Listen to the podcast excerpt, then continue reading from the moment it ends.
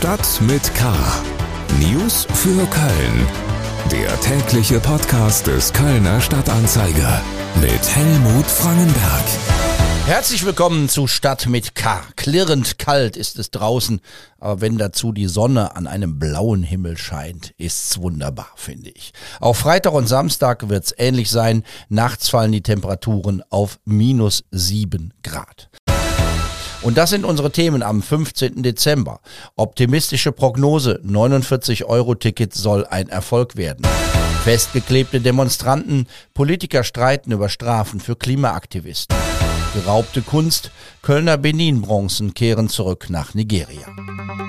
Schlagzeilen. Ein 19-jähriger Vater aus Nippes ist wegen versuchtem Totschlags seiner sechs Wochen alten Tochter festgenommen worden. Er soll dem Kind so schwere Hirnverletzungen zugefügt haben, dass es wohl bald sterben wird. Das Kind ist wohl heftig geschüttelt worden. Der Mann hatte selbst den Notdienst alarmiert, aber behauptet, dass die Verletzungen von einem Sturz stammen. Kölns Energieversorger Rheinenergie wirbt für den Bau von Windanlagen im Kölner Norden. Man sei aktuell in Gesprächen mit Politik, Verwaltung und Bürgerschaft über mögliche Standorte, so Rheinenergie-Chef Andreas Feicht. Nur auf den Ausbau der Photovoltaik zu setzen, reiche nicht aus. Weitere Bausteine zur Energiewende sei die Einrichtung von 1000 neuen Ladepunkten für Elektroautos sowie die Umsetzung einer umfassenden Fernwärmestrategie. In der Stadt soll grüne Fernwärme produziert werden, zum Beispiel durch große Wärmepumpen in Nil und Merkenich. Die schöne Idee, die alte Fährverbindung über den Rhein zwischen Nil und Stammheim wieder aufleben zu lassen, ist endgültig gescheitert. Der Verein, der sich für die Wiederaufnahme des Fährbetriebs gegründet hatte, beschloss seine Auflösung. Mit Hilfe der Rheinischen Fachhochschule und viel ehrenamtlichem Engagement war ein konkretes Konzept entwickelt worden. Bei Gesprächen mit der Bezirksregierung stellte sich aber heraus, dass der Betrieb wegen der strikten Naturschutzvorgaben für die Flittaler Rheinaue nicht genehmigt worden wäre. Mehr Nachrichten finden Sie bei ksta.de oder über die KSTA Nachrichten App. Wir kommen zu den Themen, über die wir etwas ausführlicher sprechen wollen aus der Region. Der deutsche Nahverkehr liebt die Abkürzungen. KVB, VRS, NVR, SPNV und vieles mehr. Niemand weiß, was die Abkürzungen bedeuten.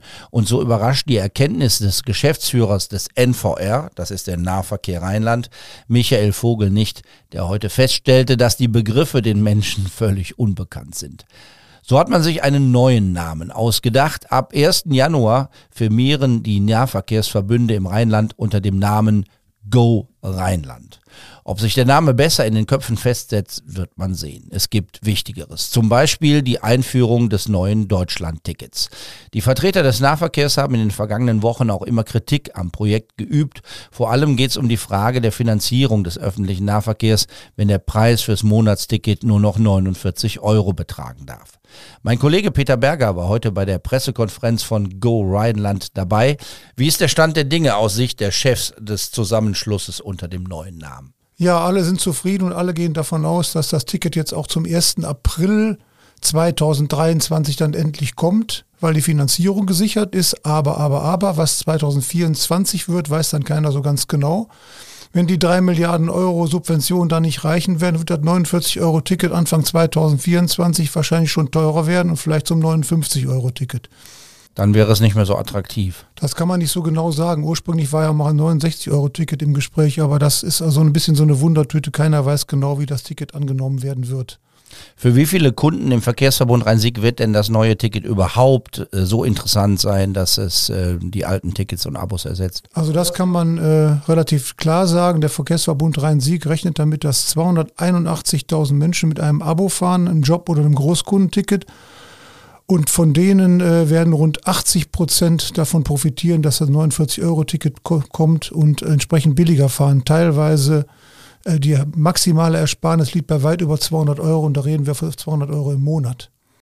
Wenn nur alte Kunden zum neuen Ticket wechseln, ist wenig gewonnen.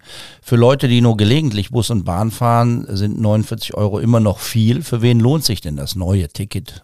Das neue Ticket würde sich für Menschen lohnen, die äh, sich äh, erwägen, vielleicht auf den Zweitwagen zu verzichten der Verkehrsminister Oliver Krische hat uns im Redaktionsgespräch heute gesagt, wenn es natürlich so ausgeht, dass nur die 80 Prozent äh, wechseln, die, für die sich das vom Abo lohnt, dann könnte man das neue Ticket dann irgendwann noch einstampfen. Aber davon geht er nicht aus. Das habe das 9-Euro-Ticket ja schon bewiesen, dass die Nachfrage steigen wird.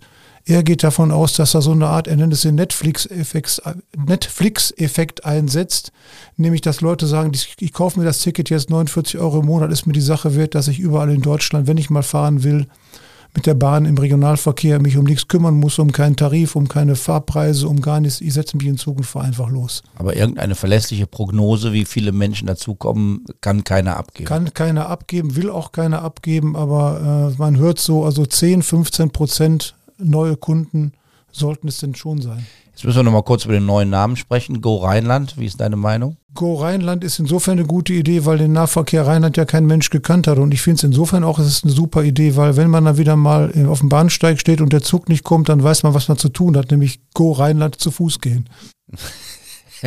Herzlichen Dank, Peter Berger, zum 49-Euro-Ticket und den Erfolgschancen im Rheinland. Blaulicht. In Berlin haben heute Klimaaktivisten der sogenannten letzten Generation den Bundestag blockiert. Einige hatten sich auf der Straße festgeklebt. Von den polizeilichen Durchsuchungen in dieser Woche hat sich die Initiative nicht beeindrucken lassen. Auch in Köln bereiten sich Polizei, Feuerwehr, aber auch der Flughafen auf weitere Aktionen vor. Der Flughafen Köln-Bonn stehe im ständigen Austausch mit den zuständigen Sicherheitsbehörden, sagte ein Sprecher. Was ist der richtige Umgang mit dem Prozess? Was ist die richtige Reaktion? Während die einen zu mehr Gelassenheit aufrufen, fordern andere ein hartes Vorgehen. Heute hat sich die Kölner Bundestagsabgeordnete Serap Güler von der CDU für hohe Geldstrafen ausgesprochen. Serap Güler hat ein Bußgeld in Höhe von 2000 Euro gefordert. Das sei eine bessere Abschreckung als eine Haftandrohung von einigen Wochen, findet die Kölner Politikerin. Güler ist in der CDU-Bundestagsfraktion für das Thema Sicherheit zuständig. Sie sagt, angesichts der steigenden Radikalisierung müssen auch neben den bereits möglichen Strafen andere Mittel wie zum Beispiel hohe Bußgelder in Betracht gezogen werden. Wer Straftaten begeht, Kulturgüter beschädigt oder durch Blockaden Menschenleben gefährde, müsse mit der Härte des Rechts rechnen. In der Debatte um die Protestform der Klimaschützer profiliert sich die CDU als Law and Order Partei. Auch die FDP im Landtag schlägt mittlerweile schärfere Töne an. Die Klimabewegung werde immer weiter von Kriminellen und Linksextremisten gekapert, sagte der FDP-Innenexperte Mark Lübcke im Landtag. Beweise für diese These hat er aber nicht genannt. Er forderte, dass sich der Verfassungsschutz einschalten solle. Doch der reagiert noch gelassen. Es gebe zurzeit keinen Grund für die Beobachtung der letzten Generation durch den Verfassungsschutz. Der neue Kölner Kripo-Chef Michael Esser sieht dagegen durchaus Verbindungen zwischen ideologisch ausgerichteten Straftätern und einem bürgerlichen Spektrum. Im Interview mit dem Kölner Stadtanzeiger spricht er von einer Zunahme der Straftaten. Zuletzt hätten maskierte Täter Fahrkartenautomaten an mindestens 15 S-Bahn-Haltestellen unbrauchbar gemacht. Kultur. Die Stadt Köln hat 92 Kunstwerke aus dem Bestand ihres Rautenstrauch-Jost-Museums an Nigeria zurückgegeben. Oberbürgermeisterin Henriette Reker und der Generaldirektor der National Commission for Museums and Monuments Nigerias haben am Donnerstagmorgen einen entsprechenden Vertrag unterzeichnet. Damit endet eine lange, zähe Debatte um die Rückgabe von geraubter Kunst aus den Museen, die sich heute nicht mehr Völkerkundemuseen nennen wollen. Übers Internet zugeschaltet ist mein Kollege Michael Kohler aus der Kulturredaktion des Kölner Stadtanzeiger. Zurückgegeben werden da die sogenannten Benin-Bronzen. Michael, was ist das? Benin-Bronzen sind äh, Gegenstände und Kunstwerke aus dem Palast des ehemaligen Königreichs Benin. Das reicht von kunstvoll gefertigten Statuen über Schmuckstücke, Hocker, Stühle bis hin zu banalen Türschlüsseln. Ähm, Benin war ein sehr reiches äh, Königshaus und entsprechend wertvoll und kunstvoll gestaltet waren diese Gegenstände. 1897 äh, wurde das Königreich Benin dann von englischen Kolonialtruppen überfallen und ausgeplündert. Und äh, die Truppen haben dann Tausende von diesen Gegenständen mit nach England gebracht.